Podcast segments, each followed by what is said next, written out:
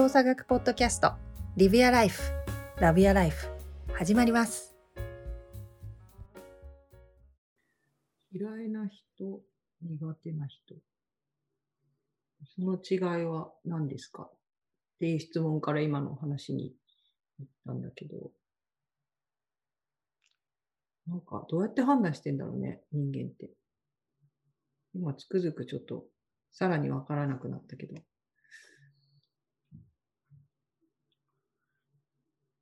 なんか要するに得意とか苦手とかっていうのはさ上手にできるとか俺は下手くそとかってことやんか多分。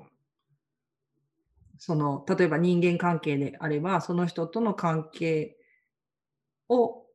築くのがちょっと苦手な感じがする人に対して苦手意識を持つってこと？とかそういうその例えばある技術だったりスキルだったりしてもそうやし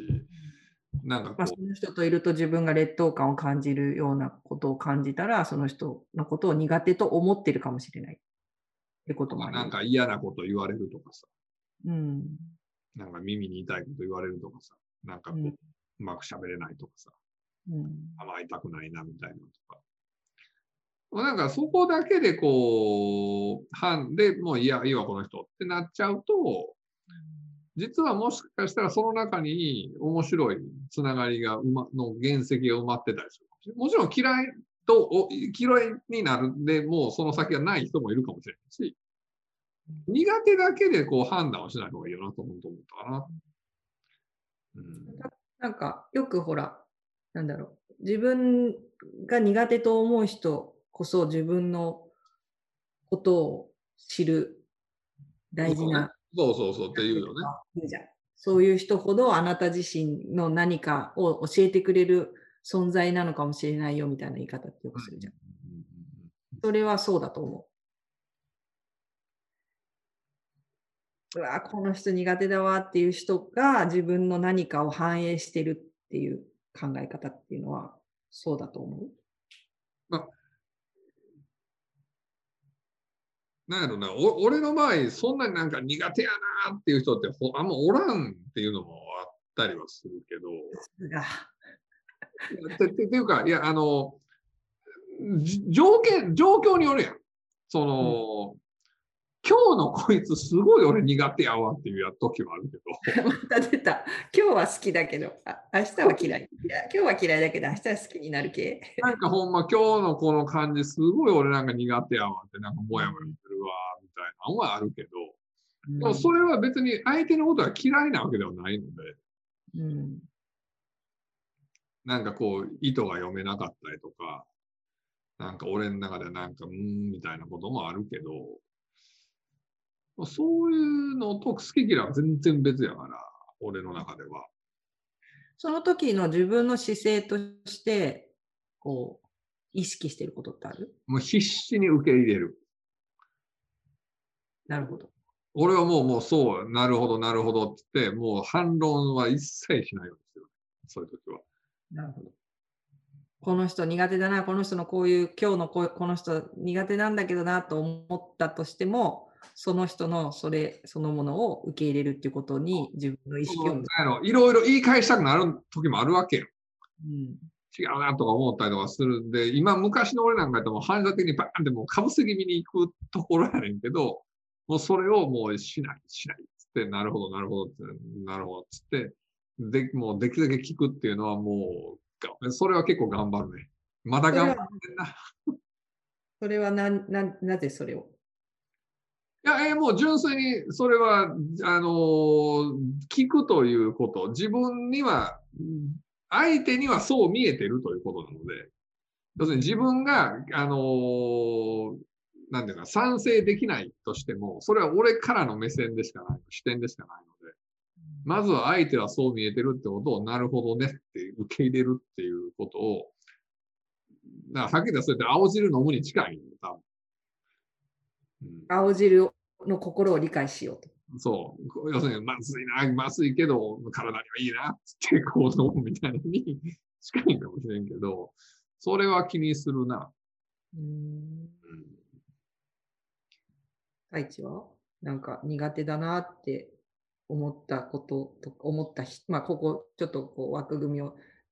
整えると、そういう苦手だなと思った人と、その時間を過ごしたり、何かやらなきゃいけないってなった時に、自分が意識してることとかってある？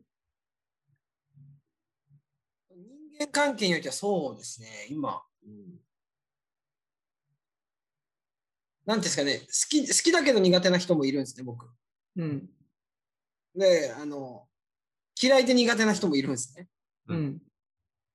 だからそれによってちょっと変わってきますけど、あの、苦手っていう部分だけで見たときに苦手な人ってなってくるときに、でもなんていうんですかね、あの、まあ、リュウさんと似たような感じですかね。どうその場、その場が、あの、一番いい回を見出せるかみたいうんな、あの、ところで、あの、聞いた方がいいと思ったら聞くし、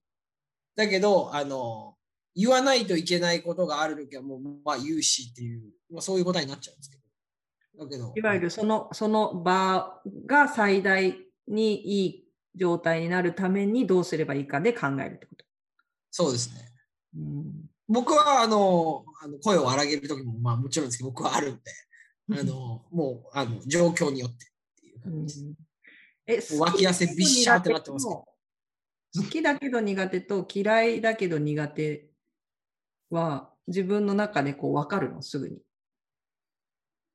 いやいやいや、やっぱ、あの、人間関係系に関しては、すぐには、あの、僕はそんな、あれ、わかんないですね。あの、わかんなくて、あの、時間をかけて気づいていく感じ。うん。あ、でも、ああれはありますよ。あの、好きとか嫌い、あ嫌いとか苦手とかそういうのは置いといて、あの直感で、あ、この人面白そうかもとかっていうのはあったりしますけど、それぐらいで、あの、本当に短時間でわかること。やっぱ、その、最終的に、あ、この人、あの、苦手だなとか、この人のこと好きだなとかっていうのは、やっぱり、ちょっと、時間がかかるかなと思います。でもその今直感って言ったけど、その第一印象で得たその感覚っていうのは基本割と変わらずにいく感じ？いやいや、か結構変わりますよ。人人の第一印象変わります、変わります。うんこの人ちょっと苦手かもって思った人も実はそうじゃなないことも多いし、ことも多いし、あの逆に言うとあのあ苦手でしたっていうのもあるし。えじゃあ逆にこの人あこの人好きかもとかこの人なんかいい感じとかこの人なんかすごいあのどっちかっていうと得意なタイプって思った人が苦手になることもある。あ、それは僕あんまないかもしれないです。うんあのもちろんあるんでしょうけど、今あの言われてあの全然あの思い浮かばないというか、あんまない気がします、僕個人は。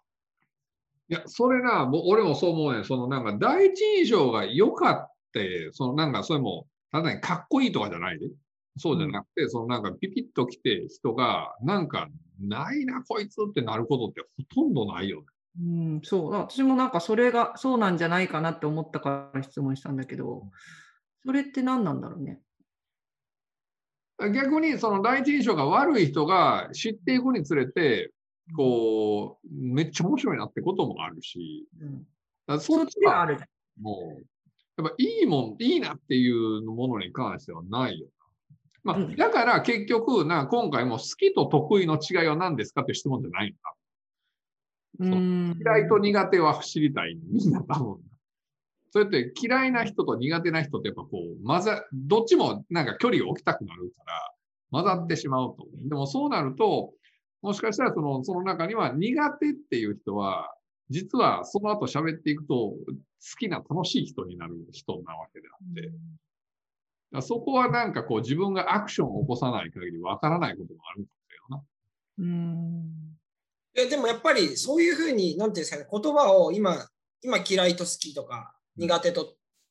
えーまあ、ひ人間関係で言うと得意というのはあれですけど、まあ、行為に関連すると苦手と得意とかってこともあると思うんですけど、分けることってやっぱすごい大切だなって今聞いてて思って、うん。あの前もなんか、あのななんだなんかでは僕話したと思うんですけど、その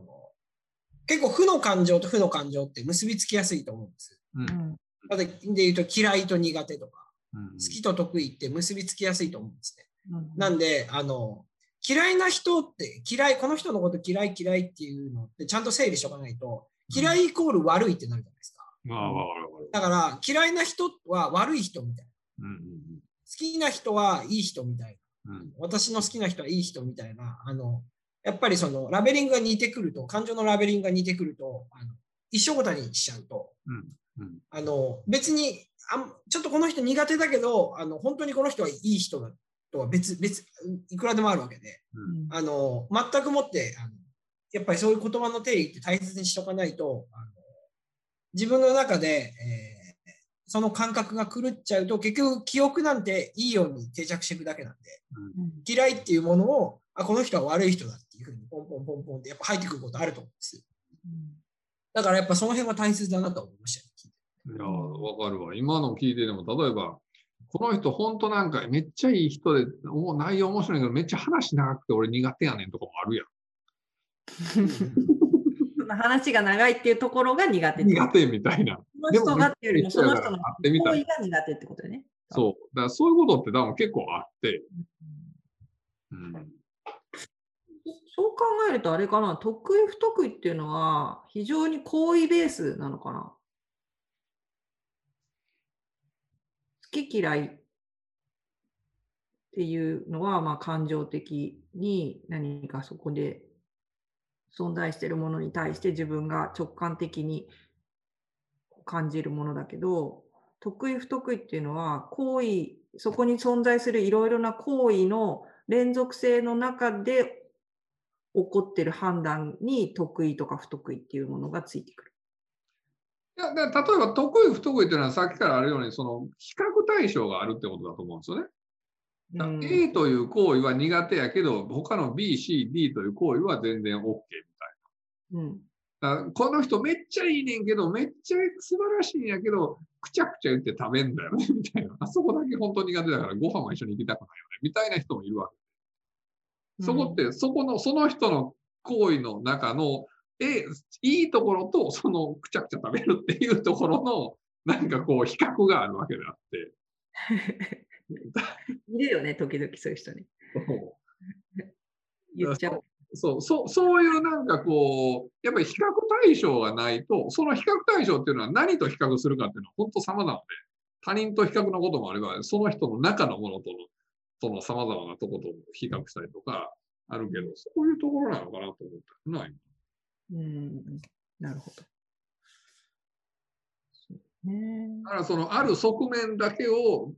その逆にと苦手っていうところをそうやって見てしまって、さっき大地が言ったみたいに、感情のバスケットの中で全部一緒くたにして、えーイコール嫌い、イコール悪いとかになってくると、もうどんどんおかしなことになってくるから、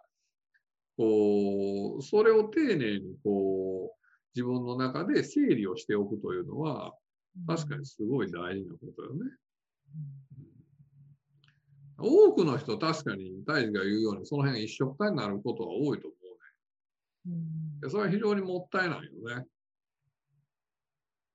それはなんで一緒くたになっちゃうんだろ似たようなネガティブな感情なんじゃないの？な枠枠に入れられてしまうからじゃないの？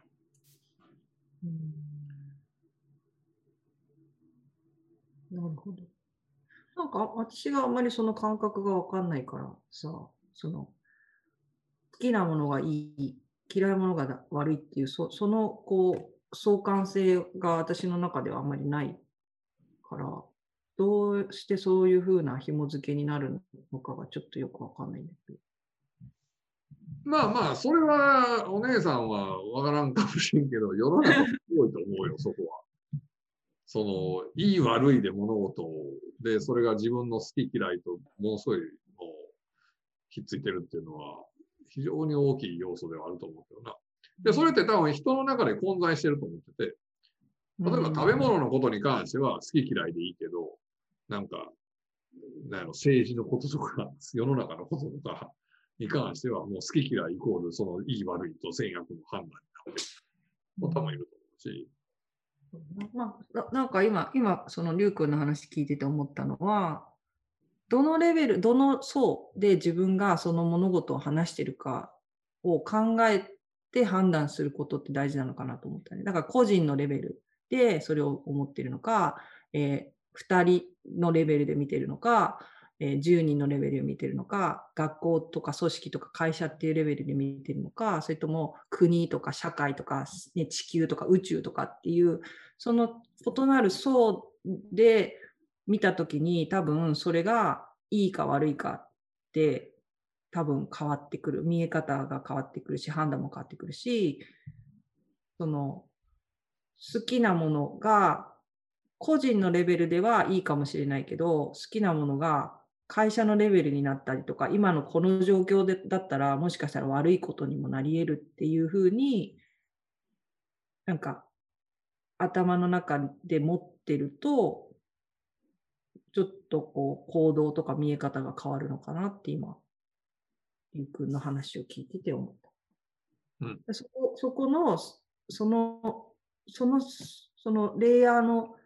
中で自分の視点を入れ替えるこう動かすことがみんなあんまり上手にできてなくて、1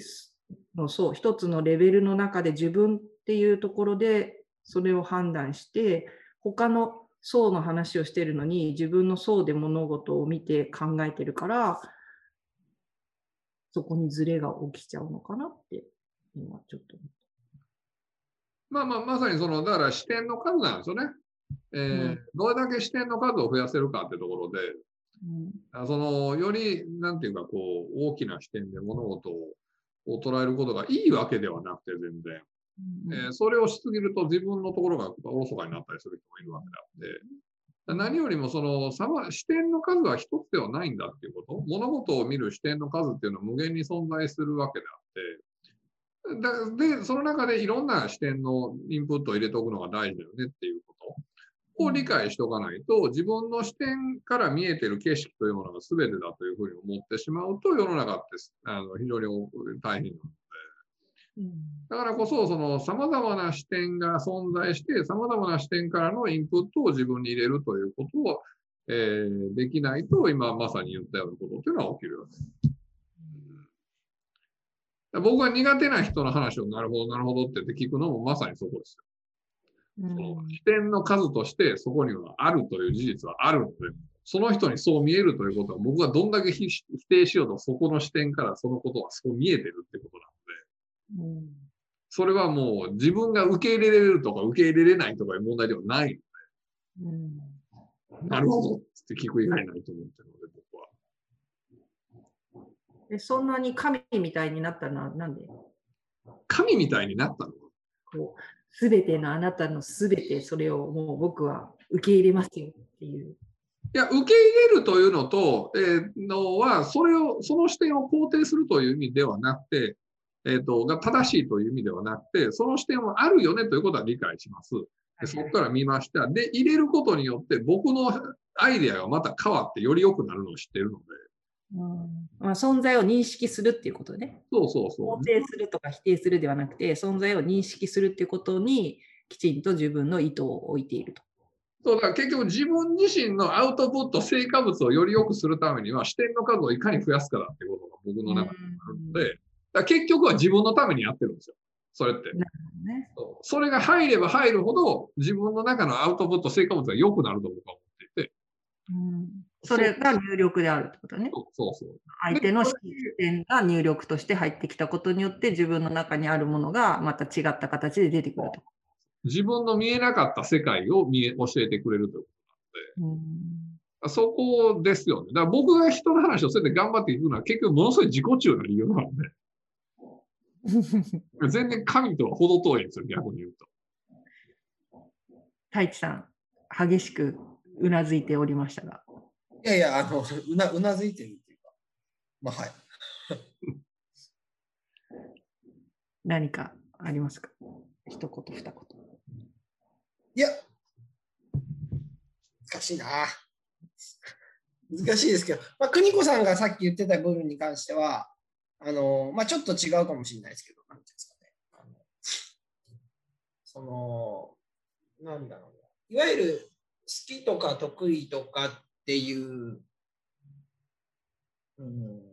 なポジティブな感情。まあ、感情って結局、あの、最終的に生み出されたアウトプット、創出されたものなのであれですけど、うん。元になる、あの、情動とかっていうのは、あの恐怖だとか不安とか、要は、快の情動と不快な情動って感じる部分が、要は脳の中でもあのシステムとして違うわけじゃないですか。うん。まあ、要は不快なものっていうのは扁桃体を中心としたシステムになってるだろうし、快っていうものは、まあ、脳の、なんていうんですか、即座角とか、うん。即座角とかを中心としたシステムになってたりすると思うんですけど、なんで、あの、やっぱりそういう一つ感情の元になる、うん情動っていうものを考えたときには、そういうシステムで見ると、やっぱりそういうラベリングされやすいのかなというか、同じように一緒ごとにラベリングされやすいのかなっていうのはちょっと、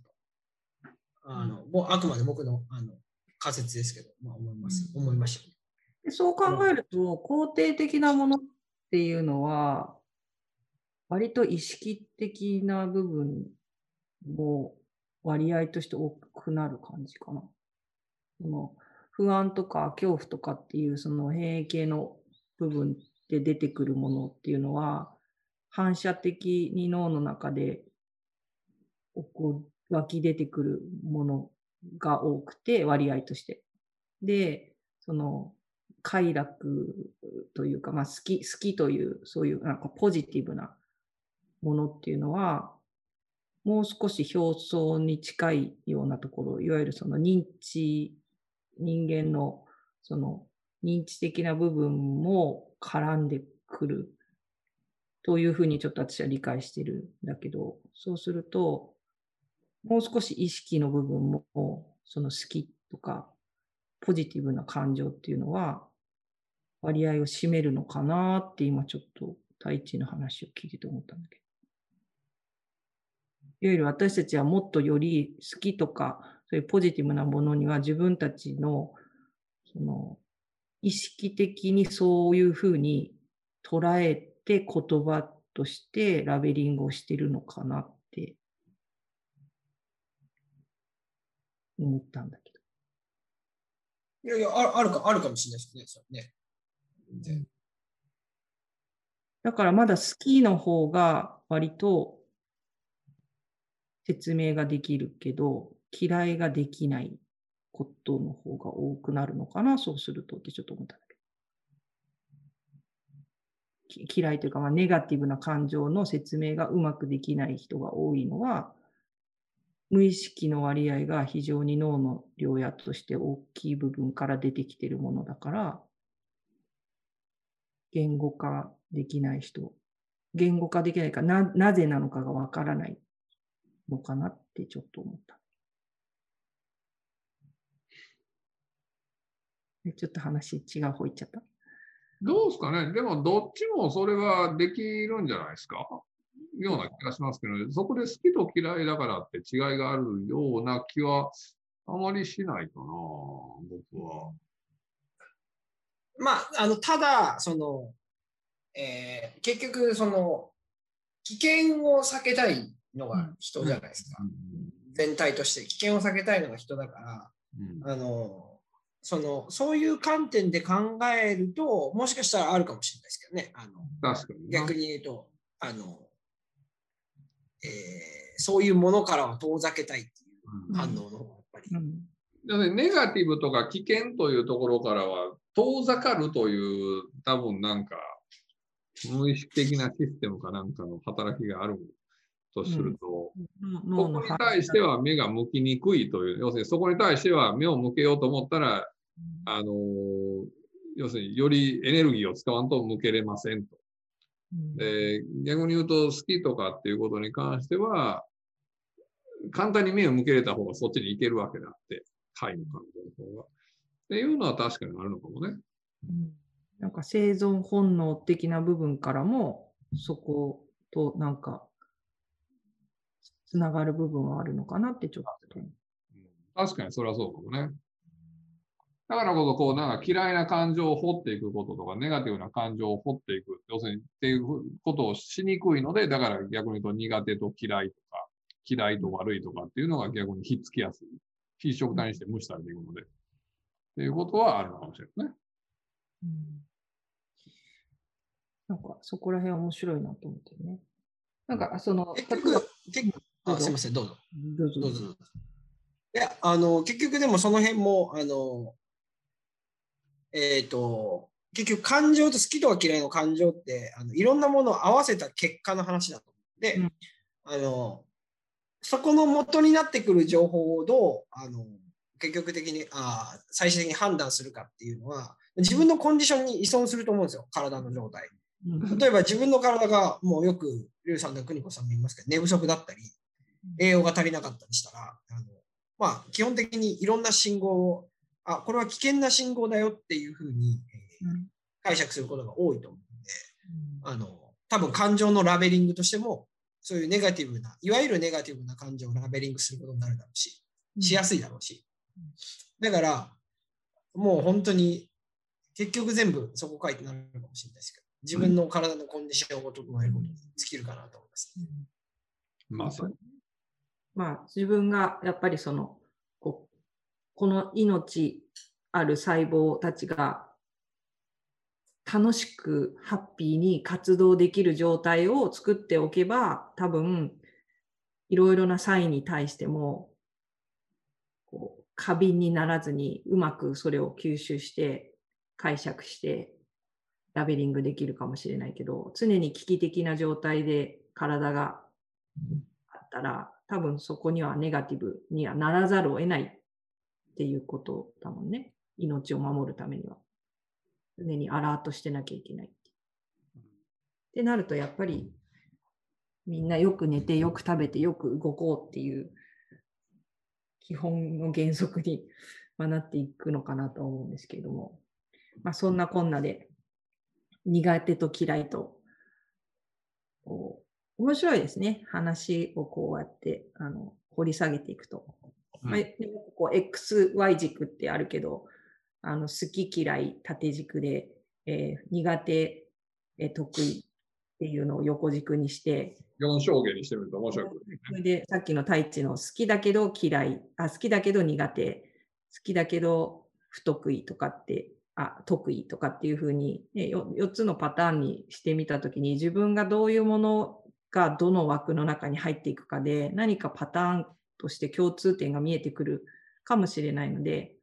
まあちょっとこう時間があって移動中とか時間あったら好き嫌い得意不得意で軸書いて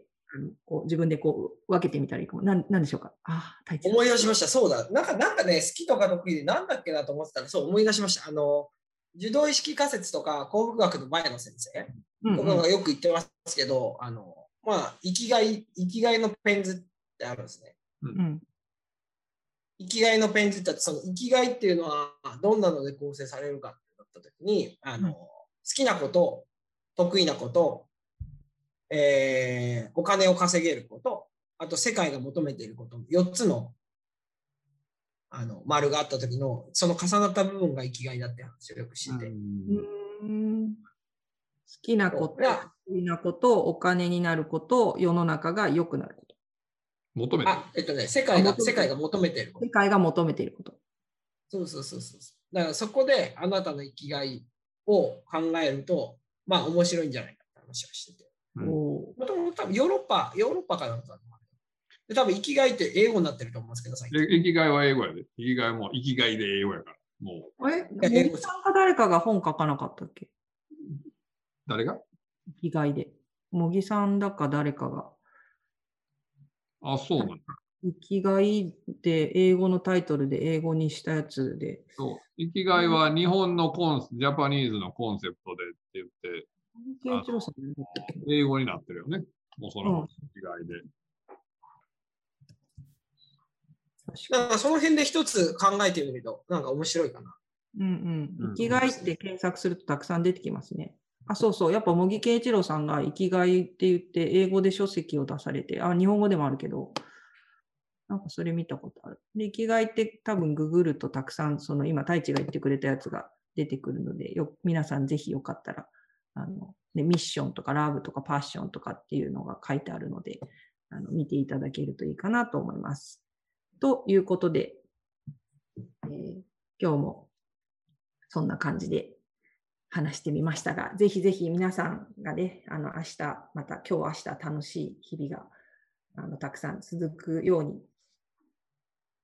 今日も楽しく終わりたいと思います。はい、ありがとうございました。はい、どうもありがとうございました。ありがとうございました。